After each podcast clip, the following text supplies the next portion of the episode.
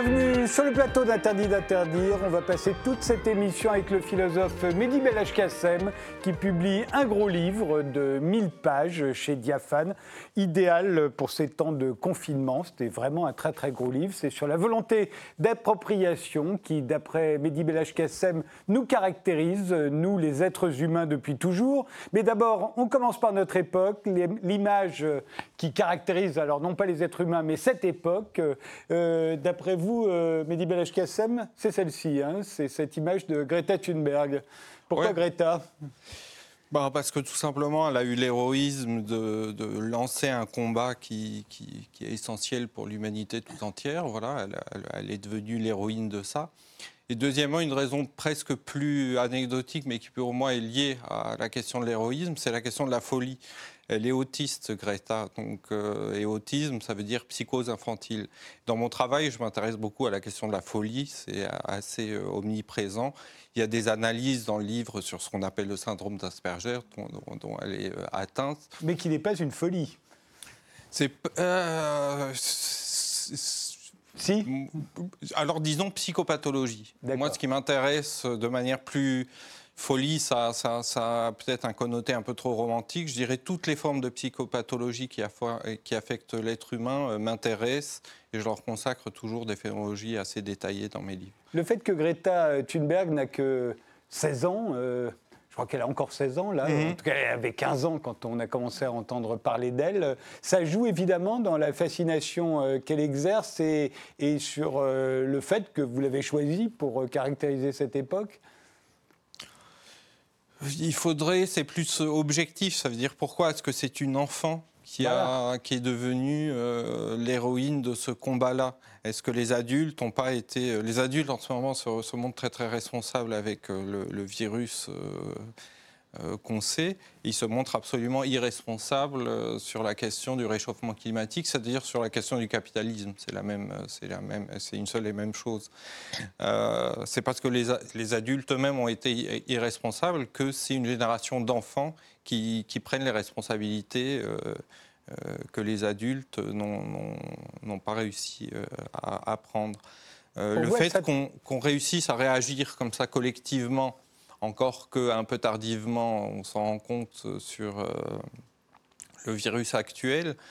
Euh, la question, c'est pourquoi, alors que notre raison nous dit, ça c'est une question très profonde depuis Rousseau et Kant, notre raison nous dit que nous courons à la catastrophe avec le réchauffement climatique et le fonctionnement actuel du capitalisme, pourquoi est-ce qu'on ne prend pas euh, ça m'a beaucoup frappé la réaction de, comment elle s'appelle, Marion Cotillard, quand elle a dit euh, il, faudrait, comme elle, elle milite beaucoup contre le, réchauffement climatique, elle a dit il nous faudrait l'attaché de presse euh, du coronavirus. Alors évidemment, il y a des gens qui ont trouvé ça un peu scandaleux. Peut-être qu'elle, elle sous-estimait la gravité euh, du danger. Et puis on pourrait prouver que le coronavirus et le capitalisme, ça va peut-être un petit peu ensemble. Mais la question, c'est pourquoi est-ce que raisonnablement, alors qu'on sait que le réchauffement climatique provoque au moins autant de ravages, sinon beaucoup plus que le virus actuel, pourquoi est-ce qu'on ne prend pas les dispositions qui sont en train d'être prises actuellement? Ce qui a malheureusement presque réjouissant actuellement, c'est qu'on s'aperçoit que la grande machinerie peut cesser de fonctionner. Il faudrait que euh, la prochaine fois, ça, soit nous de notre propre initiative et non pas sous le coup des événements euh, directement menaçants, parce que ce qui fait qu'on est inerte avec le réchauffement climatique, c'est qu'on n'a pas d'effet immédiat. On ne se sent pas menacé immédiatement dans notre vie. On sait que c'est absolument ravageur, que c'est absolument destructeur, que c'est absolument mortifère, mais on, ne fait absolument rien. Encore faudrait-il qu'on nous oblige à faire euh, dans le domaine du réchauffement climatique comme dans celui du coronavirus. Si on ne nous oblige pas ou si on ne nous interdit pas, on continue. C'est sans doute pour ça que Greta est une protestante, vient d'un pays protestant. Le, protestantisme, c'est quand même la, culture de l'autodiscipline. Hein. Donc voilà, elle s'est auto-forcée elle-même à se rebeller, ce qui en dit euh, long sur la structure profonde de ce qu'on appelle la liberté dans la modernité. Parlons de votre livre, Système du pléonectique, euh, euh Mehdi Belhaj-Kassem. Euh, euh, c'est un néologisme, hein, C'est un néologisme. Comme disait Deleuze, il faut toujours inventer des mots neufs pour des concepts neufs. Donc, je prends un mot un peu laid, comme ça, un peu. Oui, pas, facile à, à, prononcer non plus. J'espère qu'il sera beaucoup plus facile à prononcer parce que le but, ça, c'est vraiment que ça devienne un signifiant commun. Quoi, que, c'est simple en plus, c'est avoir plus. C'est avoir plus, voilà, ça vient d'un d'un mot composé grec, chain, qui veut dire avoir plus, en effet. Et, c'est un livre, euh, c'est un système même, hein, puisqu'il s'agit d'un système philosophique. Un, vrai philosophe à l'ancienne, c'est quelqu'un qui met au point un système. Ça n'est plus tout à fait le cas aujourd'hui. Il y a beaucoup de mhm. philosophes qui se contentent d'être des professeurs de philosophie. Mais euh, vous, vous avez mis au point un système. Euh, le, système du pléonectique, c'est sur la volonté d'appropriation. Pour vous, c'est ce qui caractérise les êtres humains. Hein. Au fond, c'est l'avidité. Vous lui demandé comment illustrer votre concept. Vous avez dit quelqu'un qui bouffe.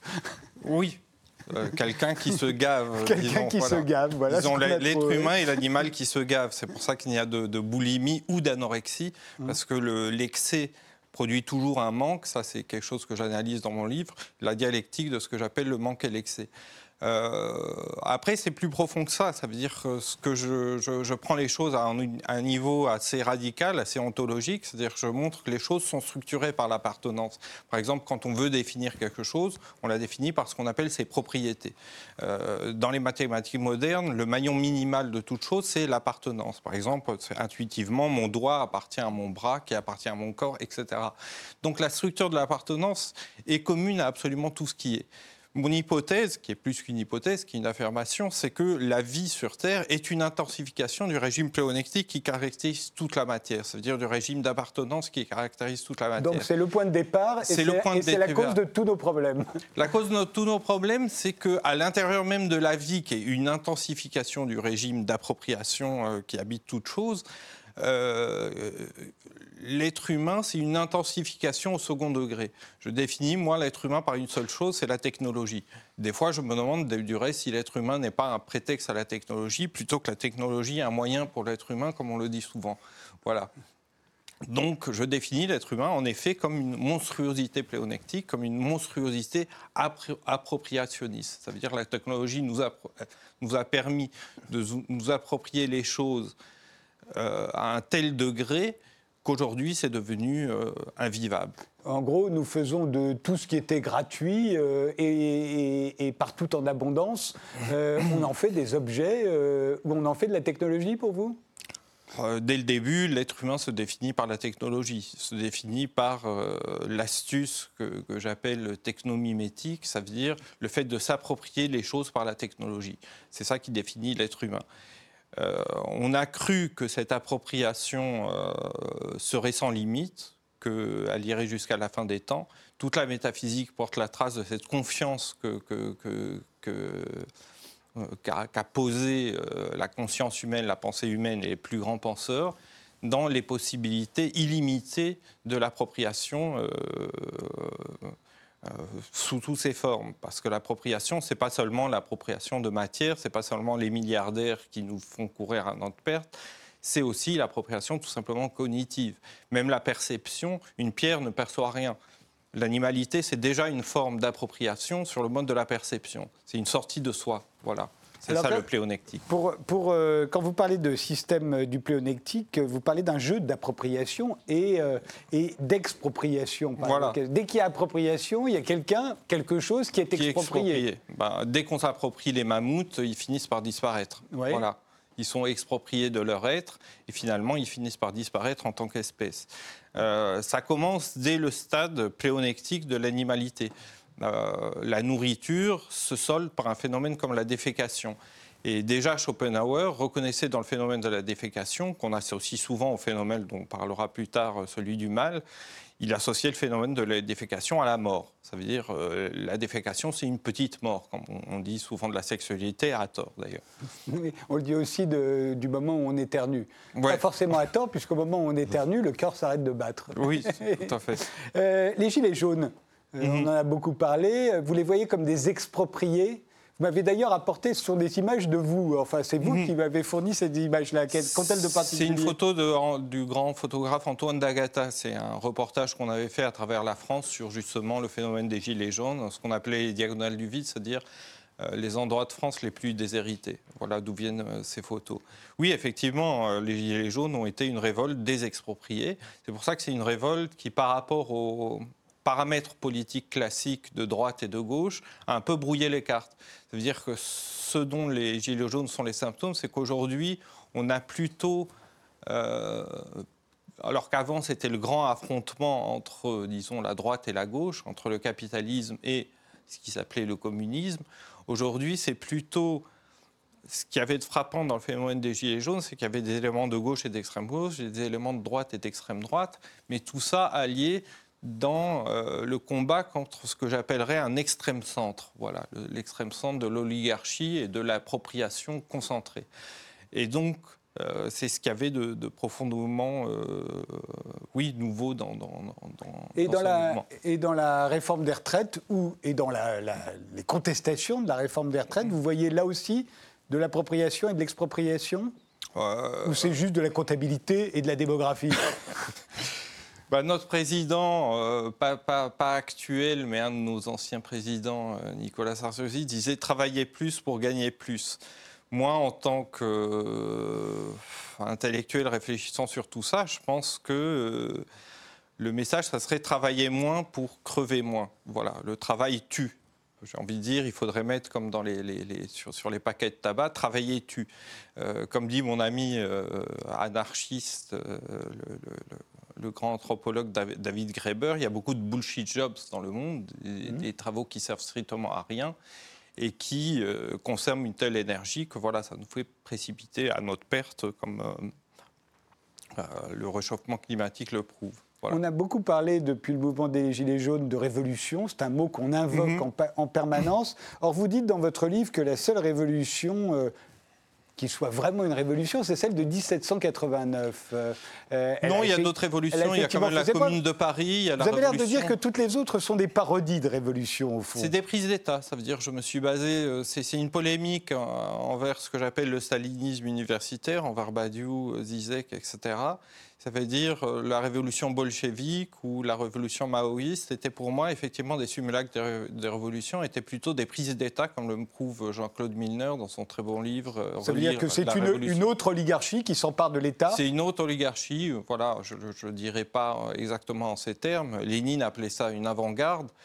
Mais c'est un contresens complet parce que c'était plutôt une arrière-garde, c'est-à-dire un état-major qui commandait à d'autres quoi faire. Voilà. Et, mais là, quand on voit cette révolution française, là, c'est le, la, la, la, mort du roi. Euh, est-ce que ça n'est pas tout à coup la bourgeoisie qui mhm. s'empare du pouvoir, euh, Ça, pouvoir jusque-là détenu euh, par l'aristocratie. C'est l'interprétation posthume de Marx qui s'est euh, vraiment popularisée, vous, vous en êtes la preuve.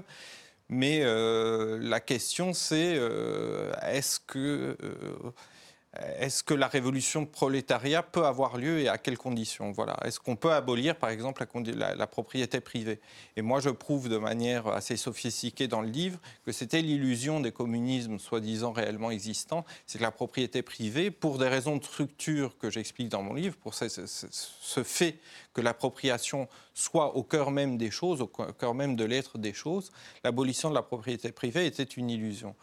Euh, Il faut savoir que l'abolition de la propriété privée, c'est ce qui différencie, la première chose qui différencie la révolution bolchevique de la révolution française. La révolution française n'abolit pas la propriété privée, il n'en est pas question. Enfin, si, il y a quelques-uns qui en parlent, mais c'est véritablement résiduel. Ce qui euh, différencie aussi la révolution de, française des autres révolutions, c'est que ces préceptes se sont réellement universalisés. Ils ont eu de l'effet, un effet sur le monde entier. C'est-à-dire la révolution anglaise, la révolution américaine et plus tard la révolution bolchevique ne se sont pas universalisées. Égalité liberté, fraternité, mais surtout les droits de l'homme. Ça veut dire le droit imprescriptible à un minimum de propriété privée. C'est ça qui a euh, de, symptomatique aussi dans les Gilets jaunes. Les Gilets jaunes ne mettent pas en cause la propriété privée. Demandent un minimum de propriété privée pour chacun. Voilà. le communisme, et Lénine en mhm. particulier, euh, lui prône l'abolition de la, de la propriété privée. Euh, c'est, à votre avis, sa seule erreur? Non, c'est pas sa seule erreur. La, plus grande erreur, pour des raisons euh, conceptuelles assez profondes que j'analyse dans le livre, c'était l'homme nouveau. Voilà. C'était de supprimer l'homme ancien euh, sans reste pour produire un homme nouveau. Ce qui a produit des horreurs, et pas seulement à gauche, ça veut dire pas seulement dans le stalinisme. Et, pas seulement en Russie, euh, au Cambodge, au Cambodge, en Chine. en Corée du Nord, aujourd'hui encore. Euh, mais y compris l'extrême droite de l'époque, c'est-à-dire le fascisme et le nazisme, étaient des réactions au léninisme. Euh, la, question de l'homme nouveau était, euh, était reprise par le fascisme et le nazisme. Ça veut dire vraiment supprimer l'homme ancien sans rien en conserver. Et pour des raisons spéculatives assez profondes, moi je critique cette espèce de vision, ce que j'appelle le gauchisme spéculatif, d'une nouveauté absolue qui sortirait du néant. La question écologique, c'est là aussi. Ça veut dire la technologie dépasse la nature. Elle dépasse tellement qu'à un moment, on a cru qu'elle pourrait la remplacer. Aujourd'hui, on se rend compte que ce n'est pas du tout le cas, que nous avons besoin d'un fonds pour pouvoir continuer à euh, inventer des choses, créer des choses. Néanmoins, beaucoup s'inquiètent de l'homme nouveau qu'on pourrait inventer, grâce au transhumanisme notamment, euh, à la technologie, bien mhm. entendu, euh, les prothèses, les clones, mhm. tout ça ferait qu'à terme, on pourrait, et l'intelligence artificielle pourrait donner un homme nouveau. Vous n'y croyez pas non plus? Euh, j'ai écrit un livre, vous m'aviez invité d'ailleurs pour ce livre qui s'appelait Dieu, où j'hésite pas à formuler l'hypothèse que Dieu, ça soit la technologie. Ça veut dire tous les prédicats dont on a attribué, dont, on a affublé Dieu pendant euh, des siècles et des siècles, on peut dire que la technologie planétaire aujourd'hui est pas loin de les réaliser, c'est-à-dire omnipotence, omniscience, il n'y a qu'à voir avec la NSA et l'affaire Snowden, euh, toute puissance. Immortalité. Immortalité, voilà. Euh, après tout, une machine n'est pas obligée de mourir, contrairement à nous. Mhm. Euh, j'arrive pas, non, à croire à l'utopie transhumaniste du cyborg. Ça veut dire d'un être humain qui serait tellement supplémenté par la technologie qu'il deviendrait immortel. Toute l'histoire a prouvé que c'était plutôt le contraire.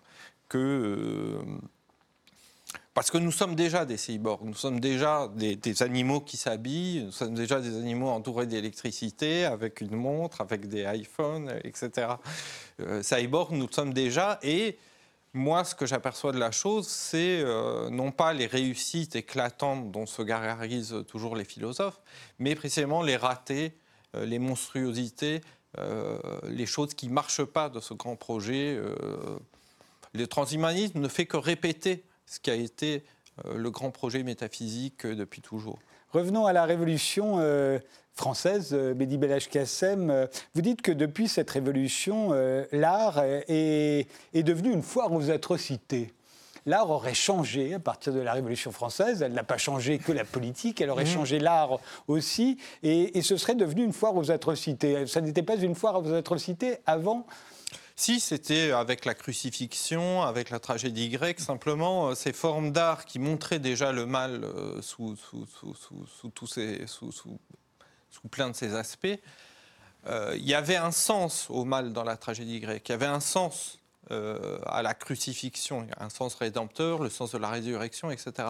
Ce qui caractérise l'art moderne jusqu'à nos séries télé, jusqu'aux musiques qu'on entend à la radio, etc. Et depuis la Révolution française, donc Ça coïncide avec la Révolution française, disons. C'est pas un hasard si tous ces événements se produisent en même temps. Si ça, des Goya euh, surgissent euh, en même temps que la Révolution effectivement Les, les, exemples que vous donnez dans votre livre. C'est que le mal n'a plus aucun sens. Quand on va voir un massacre à la tronçonneuse, on ne voit pas trop pourquoi ce type massacre ces pauvres victimes. Et ça, ça commencerait alors avec Sade dans la littérature. Ça commence avec Sade. Avec et, on le voit bien d'ailleurs dans les illustrations qu'on a données. Alors peut-être pas celle-ci, celle-ci est encore assez gentille, cette illustration de Justine. Mais, euh, mais Sade, on lui reproche pas seulement d'avoir représenté le mal, on lui mhm. reproche aussi de l'avoir fait. De l'avoir fait et de l'avoir euh, défendu. Ça veut dire mhm. que ce. Sade se, se revendiquait comme philosophe et non pas comme écrivain ou comme artiste. On le classe souvent comme écrivain et comme artiste, mais ça se voulait un philosophe au plein sens du terme. Et donc, euh, c'est pire que euh, faire le mal dans la vie, que euh, illustrer le mal dans l'art. Sade, c'est une défense du mal comme mode de vie. Voilà. Et euh, vous donnez... Mais c'est pour ça que c'est un auteur aussi fascinant. Je ne suis pas du tout en train de dire qu'il faut interdire Sade. Non, non, bien entendu. Pas plus qu'il ne faut interdire Goya, euh, à qui vous prêtez mm. aussi d'avoir été le premier, euh, dans la peinture notamment, à, nous donner une représentation du mal, pour le mal. Pour le mal. Voilà, pas, pour le, pas, pas comme le faisait l'Église. voilà, la folie pour elle-même, la difformité pour elle-même, la laideur pour elle-même. Mais pourquoi est-ce que c'est ça, ça qu'il y a de nouveau dans l'art et pourquoi ça commence là Pourquoi ça commence avec la Révolution, à votre avis?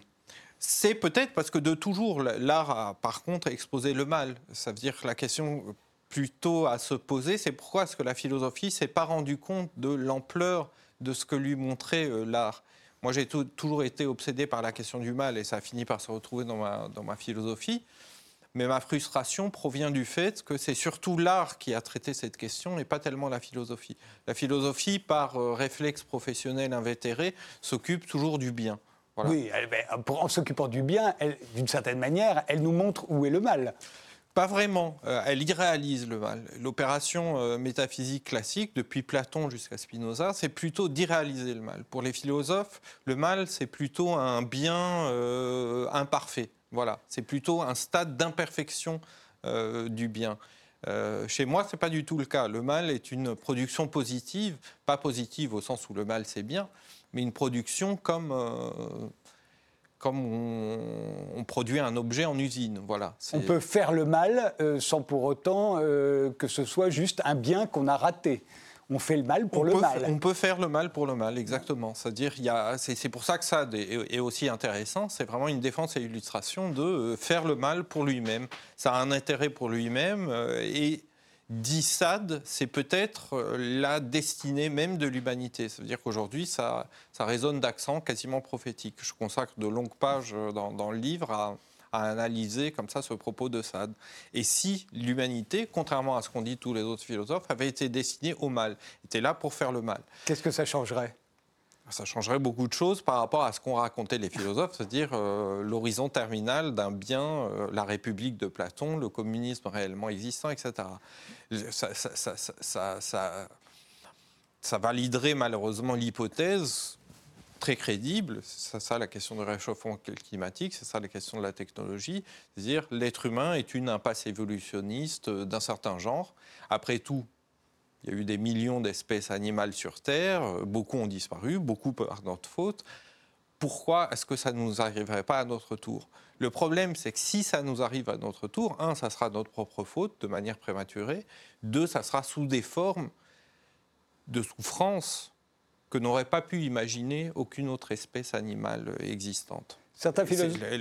L'être humain se caractérise vraiment je ne dis pas qu'il ne se caractérise pas ici ou là par le bien, mais il se caractérise aussi par le mal. C'est ça, qui nous différencie des autres animaux. Ça permettrait de penser après Auschwitz. Euh, certains philosophes, c'était dire comment penser après Auschwitz. Les plus grandes influences sont des philosophes qui ne se sont pas remis de la question d'Auschwitz. Euh, Alors que il est évident que j'ai trié dans mes influences philosophiques les, les philosophes qui disaient Auschwitz, on ne peut pas penser de la même manière après. Et les autres qui ont dit, euh, comme Badiou, ont dit il faut plus ou moins oublier euh, ça, se regrouper à nouveau du bien, etc. Mais vous, vous avez l'air de dire qu'au fond, Auschwitz, c'est la logique même de la destinée humaine puisque vous dites que nous sommes peut-être là, finalement, pour faire le mal. Malheureusement, c'est ce que je dis. Ça veut dire que si c'est une autre espèce animale, euh, si une autre espèce animale avait eu la chance d'hériter de la technologie virtuose, c'est comme ça aussi que, que, que, j'appelle... Euh, l'être humain, je l'appelle l'animal de la virtuosité technologique, il y aurait eu des, des, des Hiroshima. C'est ça la logique implacable du pléonectique. Ça veut dire, à force, on ne peut pas s'empêcher d'avoir plus, plus, plus, plus, quels que soient les effets collatéraux. Voilà. Et le coronavirus, euh, comment il rentre dans votre système euh, Comment est-ce qu'il rentre ben, euh, Ce genre de fléau, puisqu'il s'agit d'un fléau, euh, comme, euh, comme la peste ou le choléra en leur temps, n'arrive encore une fois qu'à l'être humain. Ça veut dire que l'être humain est le seul animal à se collectiviser planétairement, à faire de la planète une immense fourmilière. Du coup, il y a des effets collatéraux comme cela. C'est un effet euh, secondaire du fait qu'on se regroupe euh, planétairement. Et les, premiers virus euh, épidémiques comme ça ont surgi avec avec l'élevage. Il est prouvé aujourd'hui par la paléanthropologie moderne que euh, les tribus de, chasseurs-cueilleurs qui étaient restés chasseurs-cueilleurs et les tribus d'éleveurs, il y avait 20 cm de différence entre les deux. Ça veut dire que... De taille, vous voulez dire? Le bétail, ouais, de taille. Le bétail, euh, le bétail, en tant que tel, provoquait des virus qui n'étaient pas là avant. Moi, je serais très curieux de savoir quelle est l'origine en fait, du coronavirus. On dit que c'est un animal sauvage, mais moi, à mon avis, c'est plutôt un animal de bétail euh, comme les poules ou les, on a eu les avertissements avec le, H5N1 et le Creutzfeldt Jacob. Euh, là, à mon avis, il y a tout à parier que ça vienne aussi d'un animal que nous maltraitons. On fait une pause, Mehdi Bel Kassem, et on se retrouve juste après.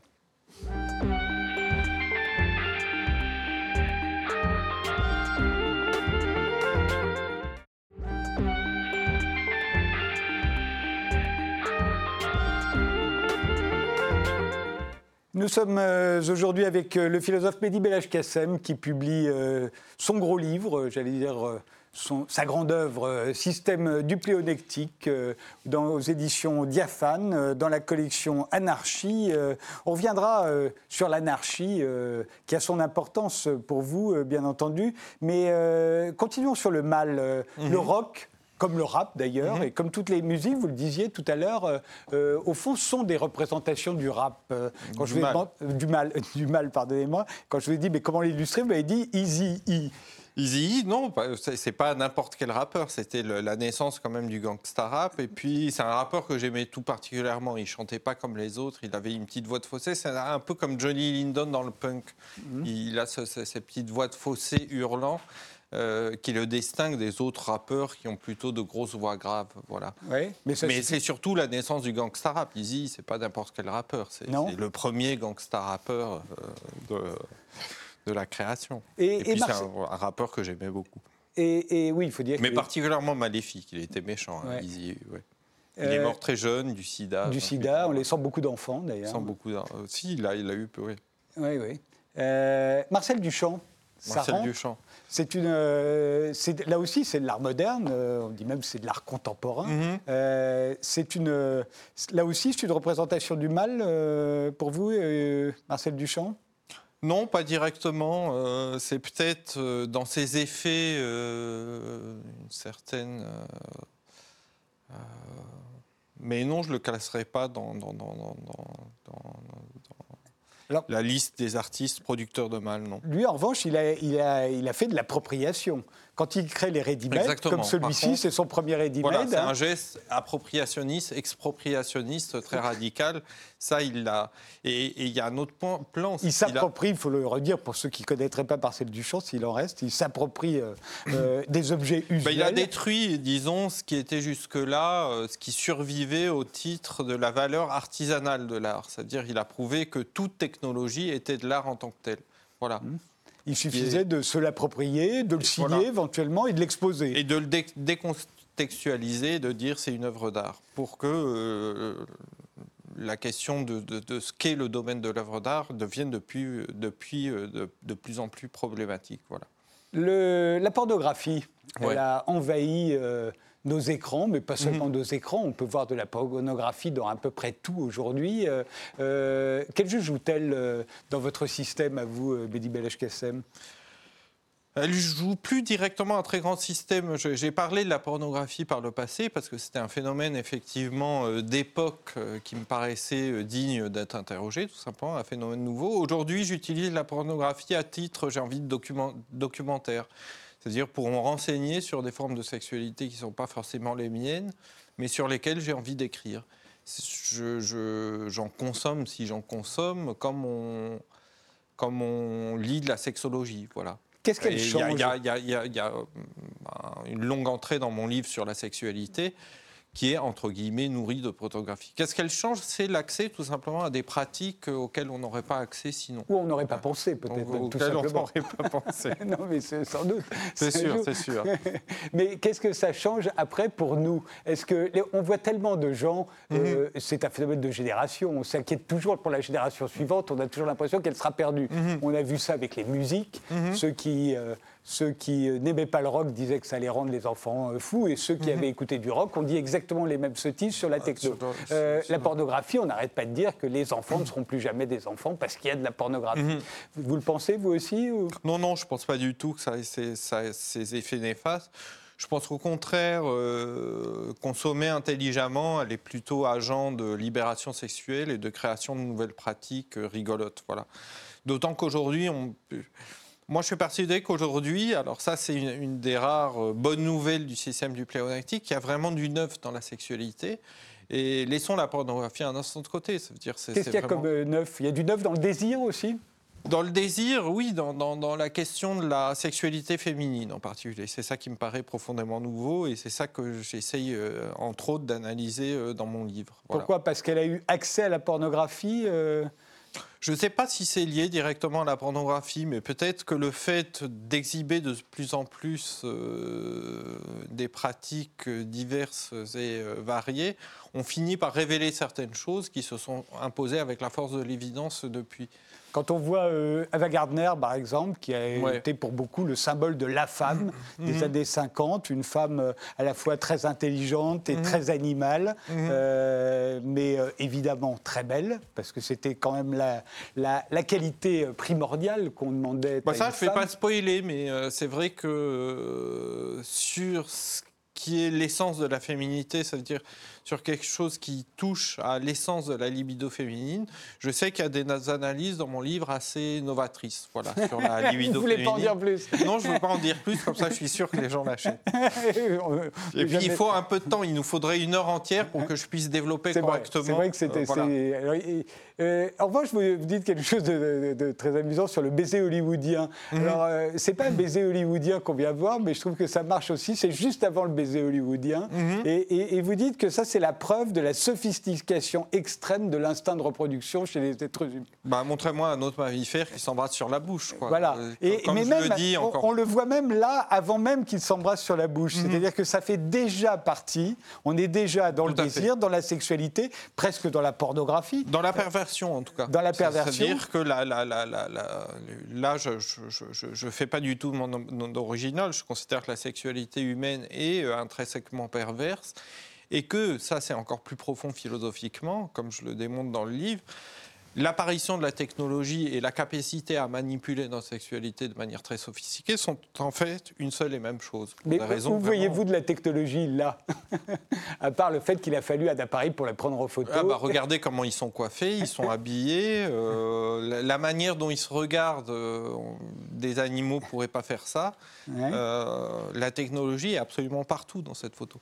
Pour vous, la technologie, que ce soit bien clair, c'est tout ce qui n'est pas totalement naturel. Absolument. Voilà, la technologie commence dès l'instant où on sort de notre condition. Dès l'instant où on a frotté de silex, dès l'instant où on a fait des, dessins dans des cavernes, dès, l'instant où on a commencé à chasser plutôt qu'à dévorer directement à, cueillir plutôt qu'à brouter, euh, ensuite à, semer et à planter euh, plutôt qu'à cueillir. Voilà. Ce que, ce que, nous montre cette image euh, d'Elizabeth de, Taylor et de Montgomery Clift, c'est au fond quelque chose qu'on retrouve dans votre livre, c'est qu'il n'y a pas de sexualité normale pour vous. Non, la sexualité hétéro, matriarcale, matrimoniale, pardon. Patriarcale. patriarcale, si on veut, familialiste, ça veut dire c'est ce que je dis aux intégristes de tous bords. Euh, ils ont tout à fait raison de dire que la seule sexualité naturelle, c'est la reproduction. Simplement, l'existence même de la famille est une perversion de la reproduction mammifère euh, normale. Voilà. Pourquoi? Parce qu'on euh, devrait se contenter de faire des enfants et de ne pas les... se contenter de faire des et De ne pas les, élever, de ne pas les. Ben, si on était comme les autres mammifères, c'est ce qu'on ferait. Oui. Oui. Et, l'éducation est déjà une perversion, j'allais dire l'élevage. Oui, et là, non seulement c'est une perversion, mais là, on n'est déjà plus dans la sexualité normale, dans, cette image-là. Dans leur désir, dans leur euh, façon de le manifester. Mais il n'y a pas de sexualité normale pour l'être humain, c'est vraiment ça qu'il faut comprendre. Ça n'existe pas. C'est-à-dire même les formes de sexualité les plus intégristes qui veulent s'orienter à toute force vers la seule reproduction euh, déploient un tel acharnement à éviter toute sexualité déviante que le remède est pire que le mal. Pensons au burqa, au truc, euh, voilà. Ça veut dire, on ne va pas euh, obliger une femelle chimpanzé à porter une burqa, par exemple.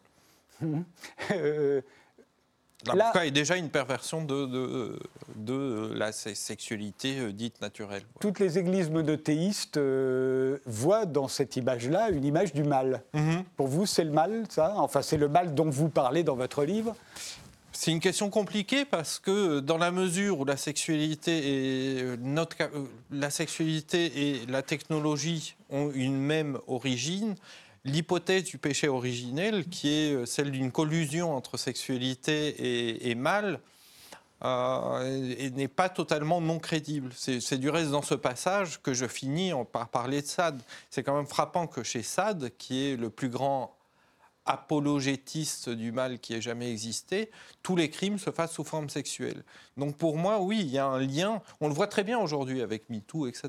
C'est-à-dire pendant un moment, on a vaguement eu l'impression qu'on pouvait se débarrasser de la question du mal dans la sexualité. Là, on voit que non, on ne peut pas s'en débarrasser, que la sexualité et le mal, c'est absolument inextricable. Et est-ce qu'il faut se détourner du mal? C'est impossible. Je pense que l'art euh, nous pousse à surtout pas nous, nous, nous met un peu trop, même, on a envie de dire, le nez dans le mal. Je pense que simplement, il faut commencer euh, à le méditer, à essayer de... Voilà, ce que, ce que je reproche peut-être à la philosophie, c'est qu'elle a laissé trop de côté la question du mal, n'a pas essayé de l'analyser comme il fallait. Ce qui est intéressant, c'est qu'on voit le phénomène des séries, qui est mhm. vraiment, pour l'instant, l'art mhm. qui s'est révélé au, en ce début du 21e siècle. Euh, on est passé à des séries d'auteurs, des mhm. séries dites intelligentes, et comme le cinéma, au même moment, a l'air de stagner dans une sorte d'infantilisme, beaucoup de gens se sont reportés sur les séries qu'est-ce qui les caractérise, ces séries d'auteurs? C'est que les héros, qui autrefois, dans ces mêmes séries, étaient toujours euh, des gens euh, sans peur ni reproche, euh, sont tous, tous ces héros aujourd'hui ont une part maléfique. Mhm. ils sont malades aussi, c'est une autre caractéristique de ce 21e siècle, visiblement. Et il y a une part d'ombre. Mhm. Ils sont porteurs de, du mal. J'imagine que ça va dans votre sens. oui, ça va dans mon sens. Je n'ai pas grand-chose à ajouter à ça, désolé. C'est que les séries ont tout compris. Elles, s'affrontent ce que les philosophes euh, répugnent à... Répugnent à affronter, effectivement. Euh, Donald Trump, euh, pour vous, est mhm. une parfaite illustration du système du pléonectique. Oui, ça c'est quand je l'ai vu... Bah parce que c'est vraiment la pulsion d'appropriation obscène. c'est un peu le, le, roi Ubu, pour moi, quand je l'ai vu apparaître, je me suis dit, c'est synchro avec ce que j'essaye de dire dans le système du pléonectique. Là, on a vraiment une espèce de de dictateur, parce qu'il ressemble quand même à un dictateur. Euh, c'est un dictateur démocrate, disons, au bel oxymore. Euh, voilà, c'est l'obscénité appropriationniste à l'état pur. C'est vraiment la monstruosité pléonectique pour moi à l'état pur. C'est vraiment de, de, donner encore plus aux riches et d'enlever encore plus aux pauvres. C'est ça la politique, euh, la politique de Trump.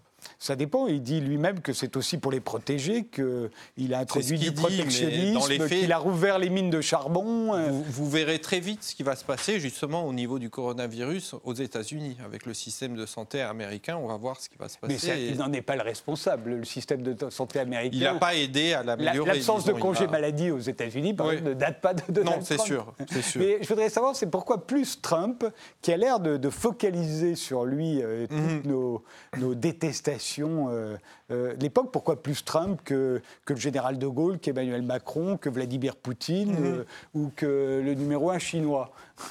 Oh, Moi, je suis un grand lecteur de, de, du livre de de Juan Branco, Crépuscule. Donc, euh, si vous voulez m'engager sur Macron, allons-y sur Macron, hein, mettez une photo de Macron. Et vous, verrez la même, et vous, verrez la même, chose que Trump ou ce sera bah, différent? Oui, une, une version plus polie, mais, mais pas fondamentalement différente. Pas fondamentalement différente que, que, que, Trump. C'est vraiment. Euh, l'obscénité appropriationniste aussi euh, en direct. Mais au fond, ce sont toutes les démocraties de marché que vous affirmeriez de ce même, euh, oui, tout à de, fait. de, ce même qualificatif. Tout à fait.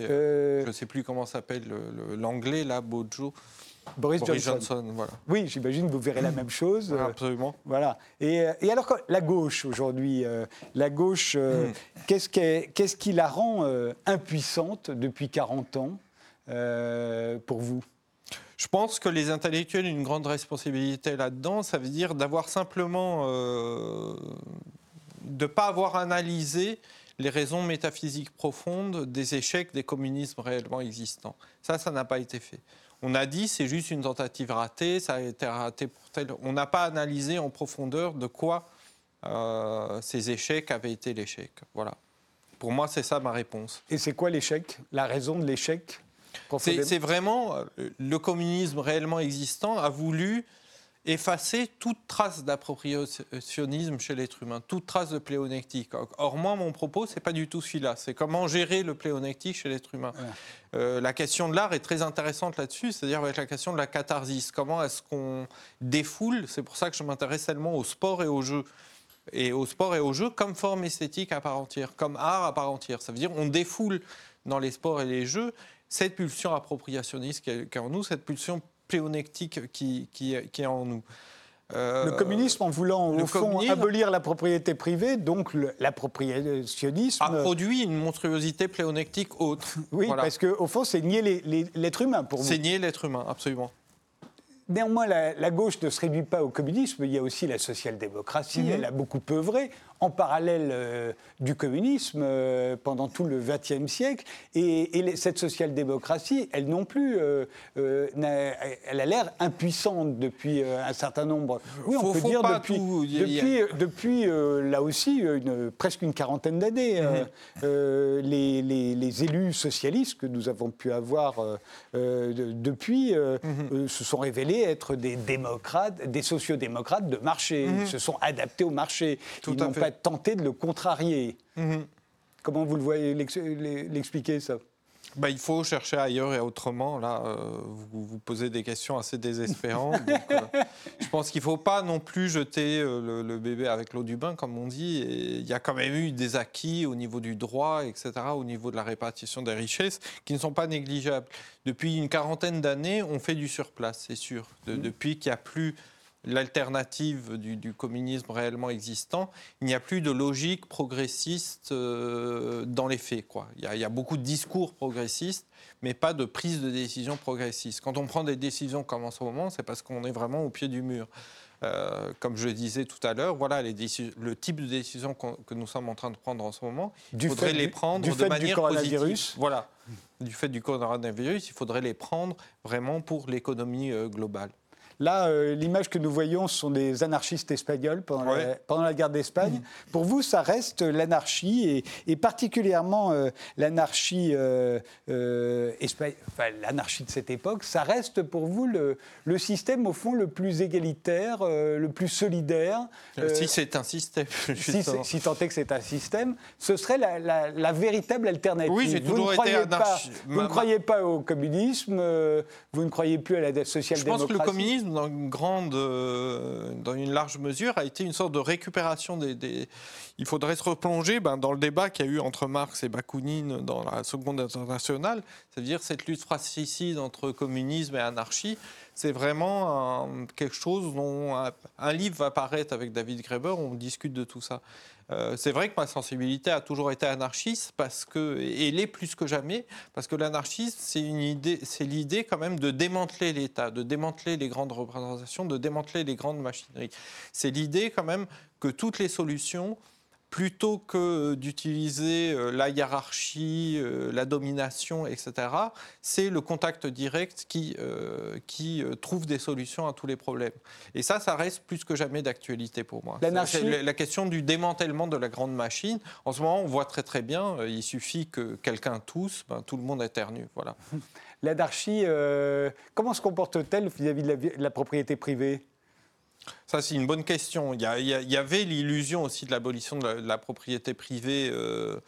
Euh, chez les anarchistes. Simplement, eux trouvaient des solutions concrètes en mettant en commun dans des communautés restreintes. Voilà. Mmh. Et là, ça marchait. Ça veut dire propriété privée, tout dépend de ce que vous appelez privé. Si privé, ça veut juste dire l'individu, euh, on peut abolir la propriété privée. Ça veut dire, dans les kibbutz, par exemple, tous les biens étaient mis en, mis en commun. Mais ça reste une propriété privée dans la mesure où tous ces biens sont quand même la propriété de communautés restreintes. Voilà. Et, l'argent? L'argent, euh, l'argent, c'est la source de tous nos maux. Voilà, si on pouvait abolir l'argent, euh, euh, Paul Pot avait essayé, on connaît le résultat. Euh, le Christ avait essayé, mais ça ne lui a pas trop réussi.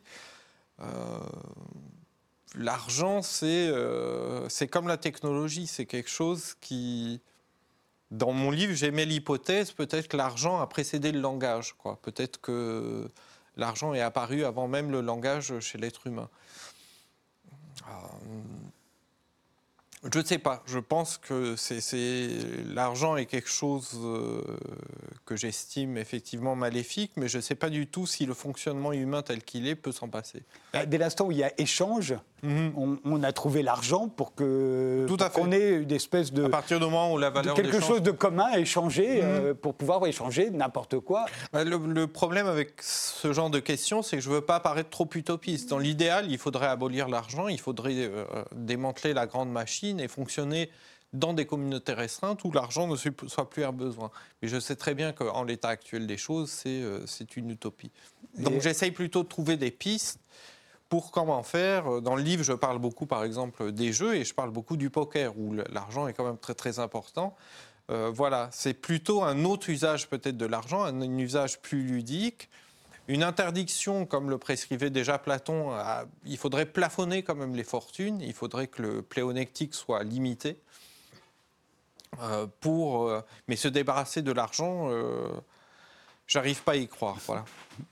Et le nihilisme contemporain, vous lui avez mhm. consacré un livre, vous en parlez encore dans, dans celui-ci. quand je vous ai demandé comment l'illustrer, vous m'avez dit comme ça. Oui, oui, oui, c'est un peu provocateur. De... C'est une œuvre de, de Kuntz, hein, de Jeff Koons. Mhm. C'est son Balloon Dog. Vous appelez ça des baudruches. il faut dire que ça imite euh, les mhm. ballons de baudruche, euh, mais c'est en métal. Alors, qu'est-ce que c'est que ce nihilisme contemporain euh, aujourd'hui pour vous bah, il est un, un, peu grâce à des, des, héroïnes comme Greta Thunberg. Ça veut dire qu'on est tellement au-delà même du nihilisme. C'est vraiment la question du mal qui vient au premier plan.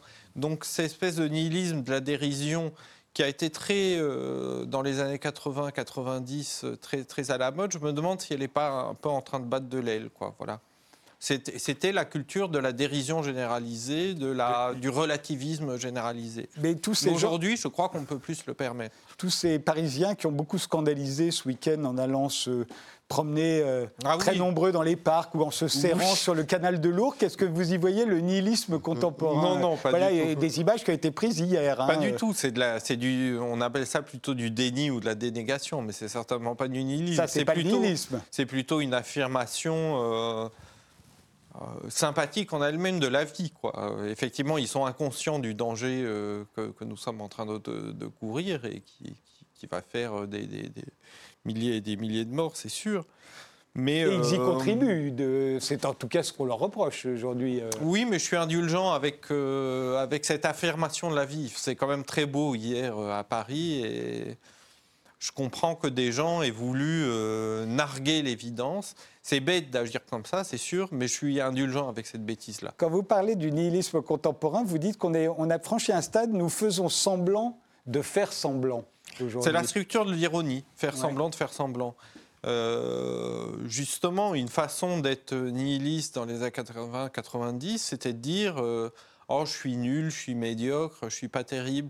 Quand on fait ça, on ne fait pas semblant d'être nul, médiocre ou pas terrible on n'affirme pas au premier degré qu'on est nul, médiocre et pas terrible, on fait semblant de faire semblant. C'est quelque chose que j'ai retiré de la pièce de Marivaux, Les acteurs de bonne foi, où quelqu'un utilise l'expression faire semblant de faire semblant.